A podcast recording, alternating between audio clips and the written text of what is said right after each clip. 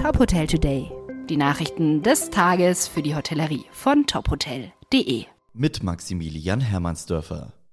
Die Unwetterkatastrophen im Juni und Juli 2021 mit heftigem Starkregen und Hagel haben nach ersten Schätzungen versicherte Schäden in Höhe von 5 bis 6 Milliarden Euro verursacht.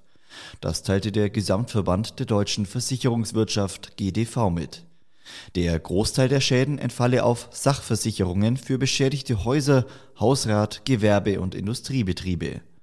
Zudem meldet der GDV 40.000 durch die Fluten beschädigte oder zerstörte Kraftfahrzeuge. Die tatsächlichen Schäden dürften allerdings noch höher liegen, denn nicht alle Häuser sind komplett versichert. Wie Alexander Fritz, Geschäftsführer der Fritz und Fritz Risikoberatung mitteilt, greift die Elementarversicherung nicht in allen Fällen, in denen Wasser ins Haus eindringt. Abhilfe schaffe eine Allgefahrendeckung, die sowohl bei Sturm, Hagel als auch bei Wasser in jeglicher Form greift. Endlich wieder Präsenzveranstaltungen. Das haben sich wohl alle Teilnehmer des IHA Hotelkongresses in Berlin gedacht. Im Fokus des Forums standen Fragen und Antworten zu den wirtschaftlichen Perspektiven der Branche, den Chancen und Risiken der Digitalisierung sowie erfolgreiche Human Resources Konzepte. Otto Lindner, Vorsitzender des Hotelverbandes, sagte zu Beginn, nach insgesamt neun Monaten Lockdown sind wir alle froh, endlich wieder durchstarten zu dürfen. Zugleich seien die Herausforderungen nach wie vor immens. Internationale Gäste fehlen ebenso wie Messen und Großveranstaltungen und auch das Tagungsgeschäft zieht erst langsam wieder an, sagt Lindner.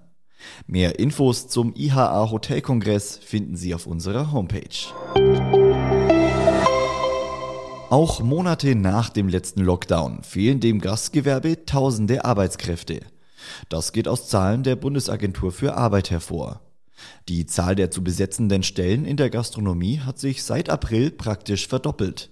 Mehr als 20.000 offene Stellen meldeten Gastwirte im August.